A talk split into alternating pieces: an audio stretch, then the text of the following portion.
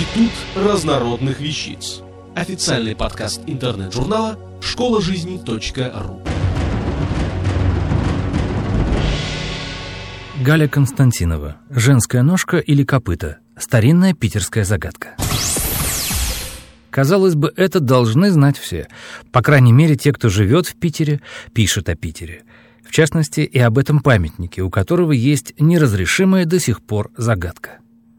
Гуляя с детьми в сквере у инженерного замка, бывшего Михайловского, каждый родитель подводил ребенка к памятнику Петру Первому с двух сторон, чтобы ребенок первый раз радостно сказал «лошадка», а вот во второй раз уже «нога с туфелькой».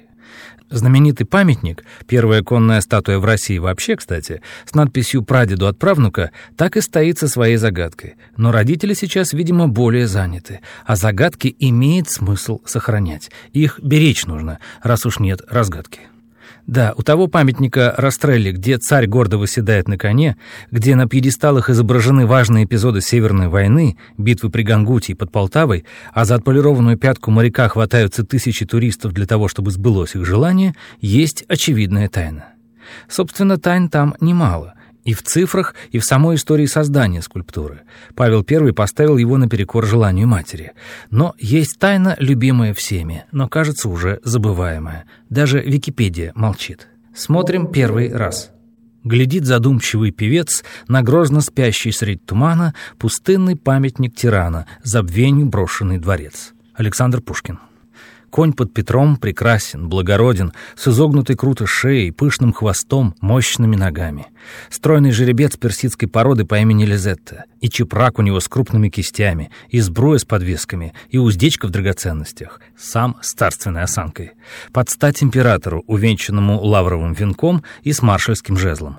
Слиты они в один художественный образ, целостный и величественный. Единственный недостаток коня передняя левая нога и не лошадиная вовсе. Женская эта ножка, причем в туфельке. Смотрим снова. Лучше щелкнуть по фотографии и лично убедиться. Она самая. Ножка очень неплохая по форме. За два столетия выдвигались различные теории этого странного явления. И самого коня вспоминали очень добрым словом. Как ни странно, сего бравого коня звали очень легкомысленным именем — Лизетта, говорят в честь дочки. С Лизеттой Петр не расставался, и Лизетта любила Петра. Говорят, конь мог так соскучиться, что сбегал из конюшни и сам разыскивал хозяина.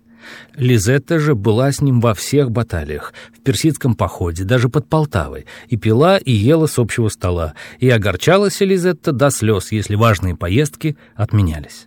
Сейчас ее чучело в зоологическом музее Академии наук. И все-таки версия страдает.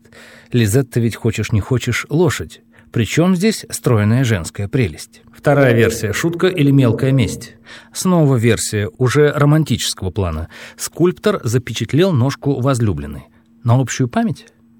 Тайна эта зафиксирована и в книгах, в частности, у знаменитого знатока города Синдаловского. Ножку видят все, видят с того самого момента, когда памятник занял свое место никаких мер никогда не предпринималось, а детям из года в год, из столетия в столетие родители показывали сей казус. За исключением Великой Отечественной войны, когда памятник сняли, тут же закопали, спрятали от бомб и выдрузили снова только в 1944 году. И снова потом показывали и удивлялись, и задавались все теми же вопросами, на которые так и нет ответа. Но хоть загадку помните, питерцы. И не только они, мы. И пусть кто-то скажет, что это всего лишь оптическая иллюзия. Однако это наша иллюзия, не чья-нибудь. Своими иллюзиями тоже нужно уметь дорожить. И все же и любой сторожил, и обычный экскурсовод скажут вам, что это именно женская ножка. Автор статьи «Женская ножка или копыта. Старинная питерская загадка» Галя Константинова. Текст читал Дмитрий Креминский. Институт разнородных вещиц. Официальный подкаст интернет-журнала школа жизни.ру. Слушайте и читайте нас на www.школажизни.ру.